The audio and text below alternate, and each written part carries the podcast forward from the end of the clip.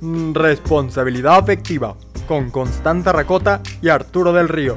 Hola a todos, mi nombre es Arturo del Río. Yo soy Constanza Racota. Esta vez lo logramos. Eh,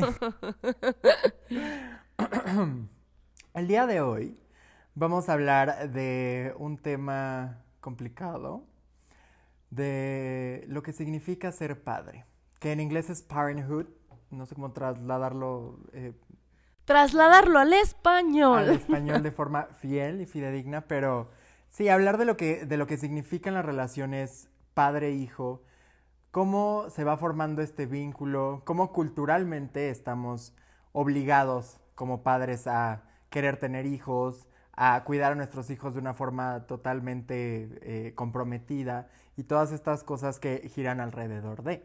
Sí, vamos a hablar de todas estas reglas que nos hemos ido construyendo a lo largo del tiempo sobre qué es ser un buen padre, qué es ser un mal padre, qué es ser un buen hijo, qué es ser un mal hijo, qué es, o sea, ¿saben qué, qué es muy impresionante? Cómo nos, nos hablan de, de cómo estás educando a tus hijos. O sea, de la mala educación de los padres hacia los niños.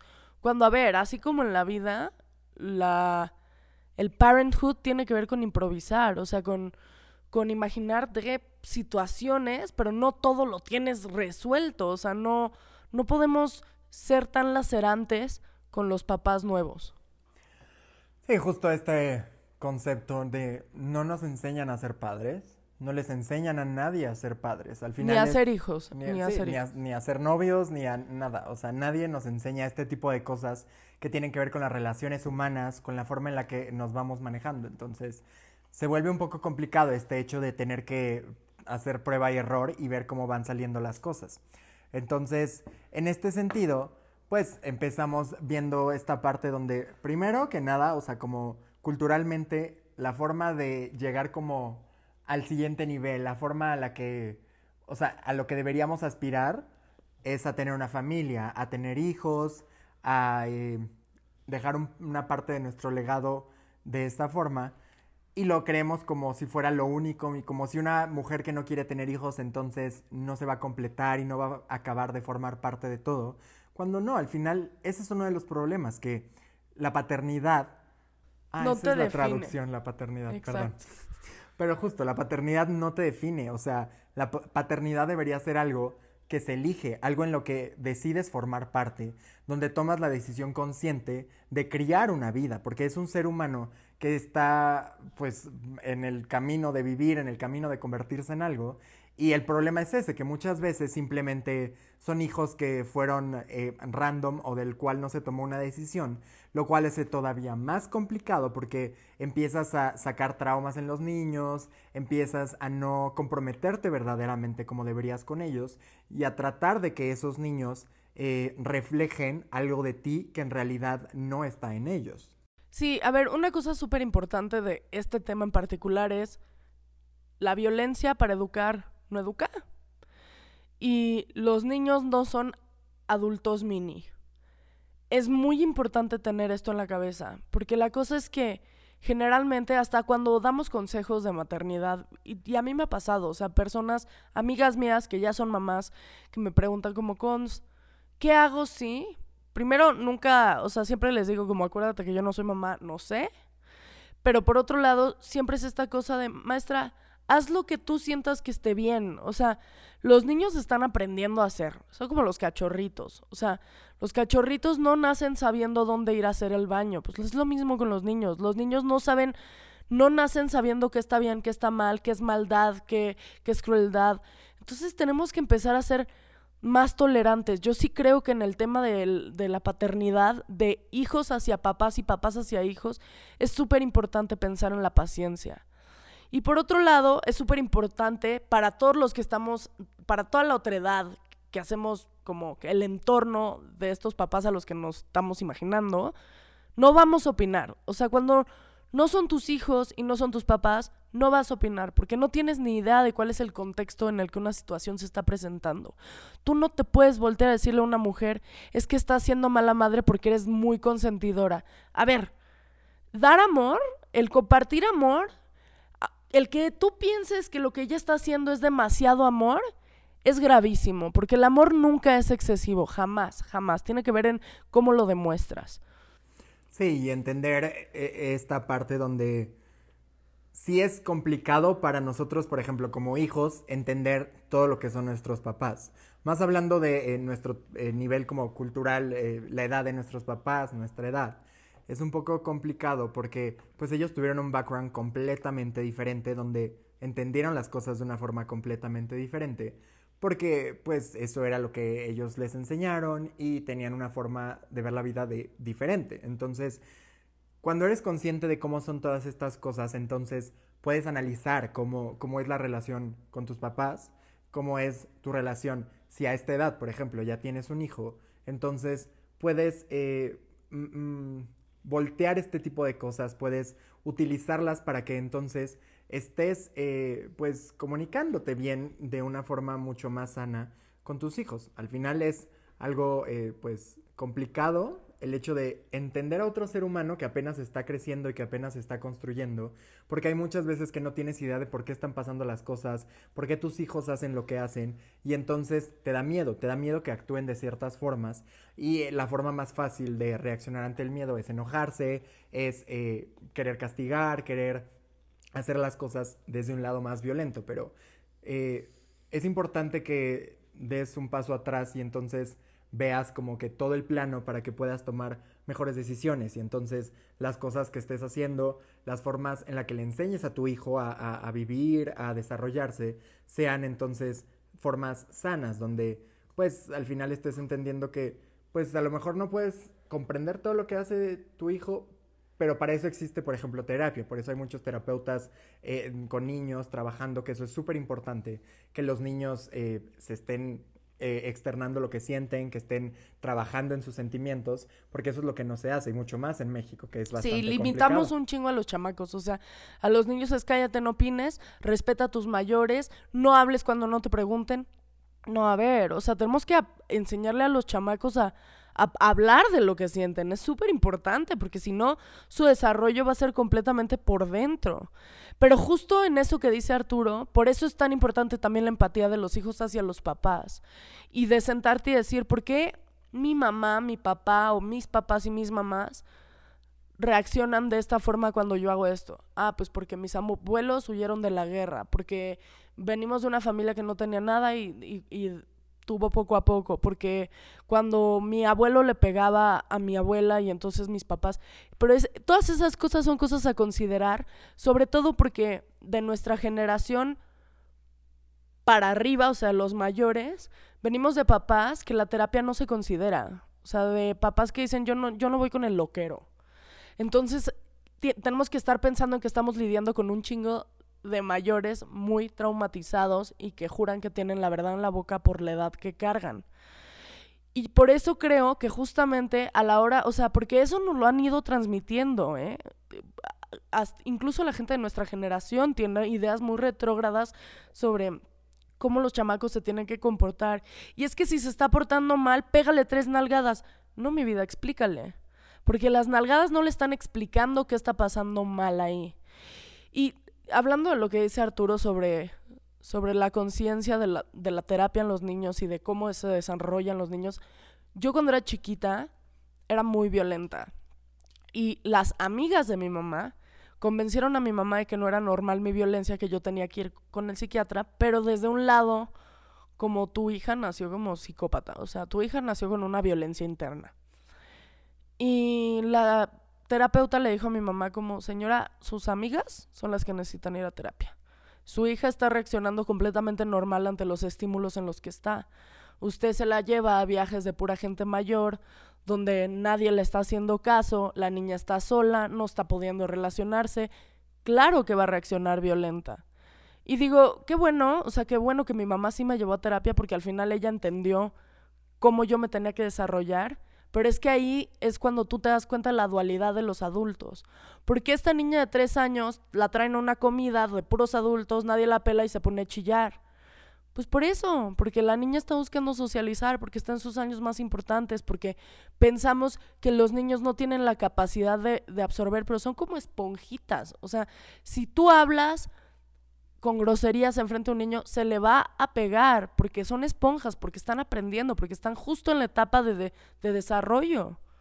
Sí, justo entender esa parte de, ok, como padres, esta es la forma más responsable en general. Lo dijo Constanza hace rato, o sea, nosotros no tenemos hijos, la, la experiencia de la que podemos hablar es el de ser hijos, desde cómo nuestros padres eh, vieron nuestro desarrollo y cómo ellos aprendieron a manejar cierto tipo de cosas.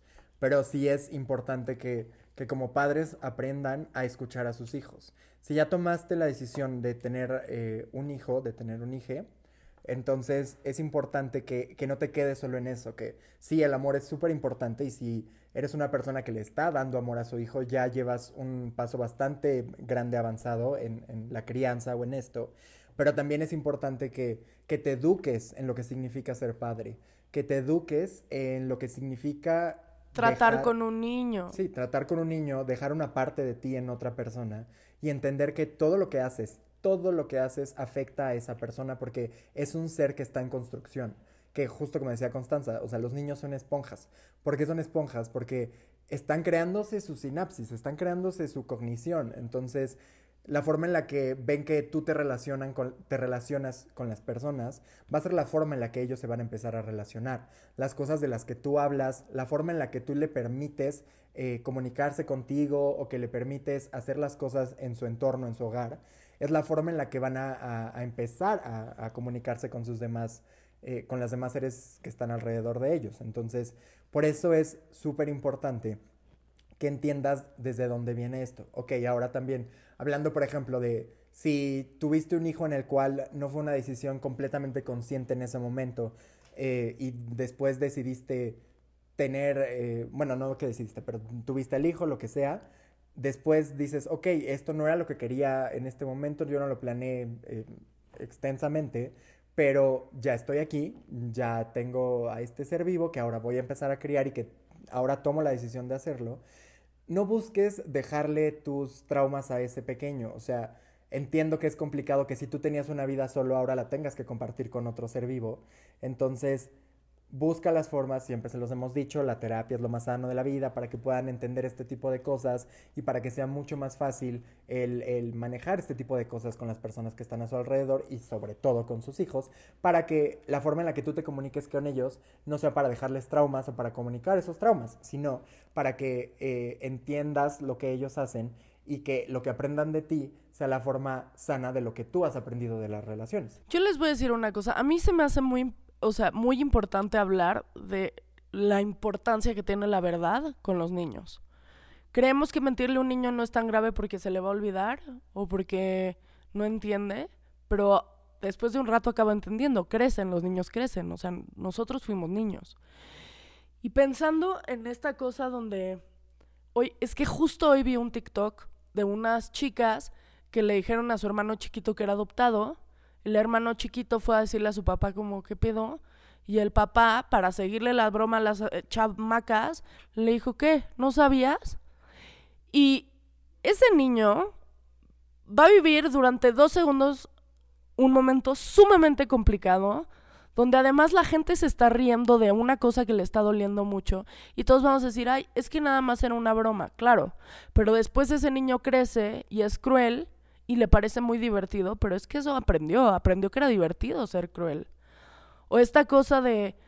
Eh, yo sé que mucha gente está en contra de lo que voy a decir ahorita, pero esta cosa de Santa Claus y los Reyes Magos, esta cosa de mentirle a los hijos sobre la muerte o sobre cómo se hacen los niños, solo hace que las personas que ellos consideran los más confiables resulten no serlo.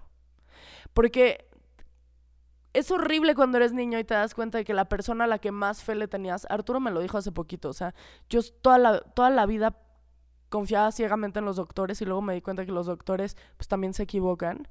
Esa es una verdad dolorosísima, pero imagínate que es la persona que más te importa en la vida cuando eres un chamaco y te das cuenta que tus papás a ti también te mienten y que a ti también te esconden la verdad y que tú no tienes derecho a saber ciertas cosas porque no estás en edad. Lo único que hace es crearte jamecucus.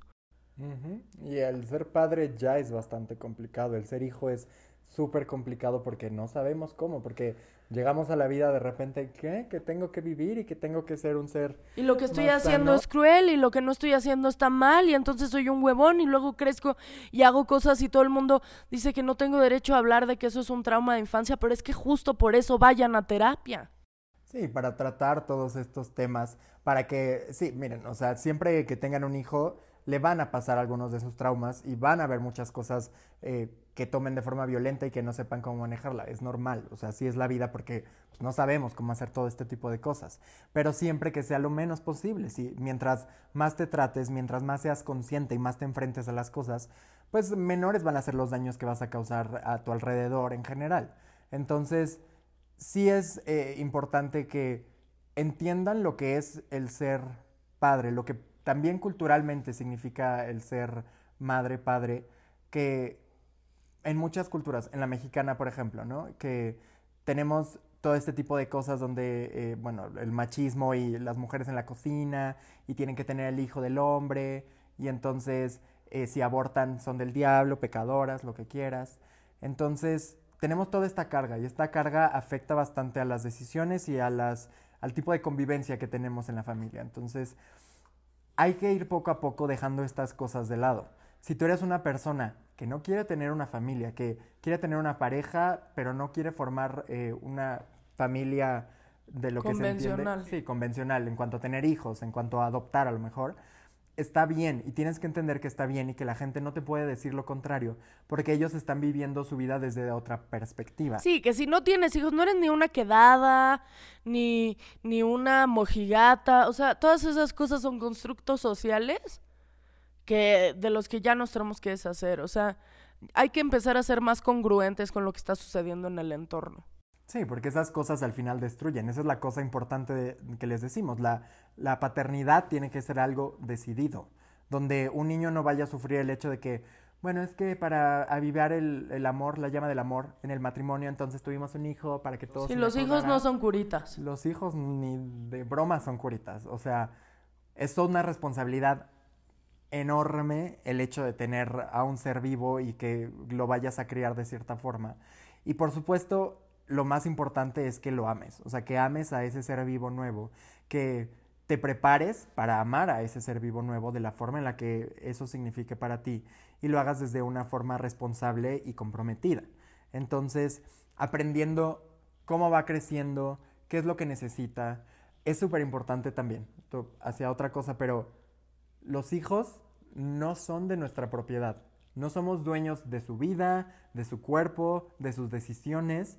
De sus gustos. De nada. O sea, verdaderamente tienen que entender que los hijos tomamos nuestras propias decisiones. Somos seres humanos individuales. Y sí, por supuesto que entiendo la responsabilidad de, de cuidar cierto tipo de cosas en cierto momento para que entonces pues puedan ser un cierto tipo de cosas más fáciles y más entendibles, porque digo, este concepto de te lo digo porque soy tu padre, porque ya lo viví, porque lo entiendo, no, porque lo que tú viviste fue diferente a lo que yo estoy viviendo, porque tú lo viviste a través de tus ojos, a través de ti. Yo soy un ser humano diferente y las cosas que estoy entendiendo y que estoy viviendo tienen que ver con mi contexto, con mi realidad, con mi edad, por supuesto. Entonces, no son dueños de nadie. Las personas tienen que dejar que sus hijos tomen sus decisiones. Tienen que dejar de sus hijos que sus hijos sean exactamente como quieren serlo. Y tampoco somos dueños de nuestros papás. No, tampoco.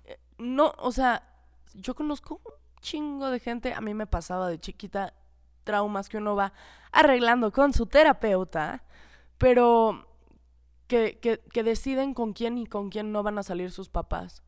Es que mi, o sea, como este concepto de madrastra, por ejemplo, le voy a hacer la vida imposible. A ver, no, mi vida, o sea, es, es, si tus papás siguen teniendo vida sexual, no te compete. Si tus papás están saliendo con gente, no te compete. Si tus papás no se quieren ir a un asilo, no te compete. O sea, a menos de que haya una enfermedad mental de por medio una enfermedad como Alzheimer o demencia donde pues no puedas tomar una decisión consciente. Pero eso pasaría en cualquier tipo de edad. O sea, si tus papás no quieren, eh, por ejemplo, si tus papás firman la, el papel de no resucitación, no se vale el chantaje emocional. O sea, esta cosa que dice Arturo de la propiedad, que también lo llevamos a las parejas y a los amigos, tenemos que parar porque los humanos no somos objetos.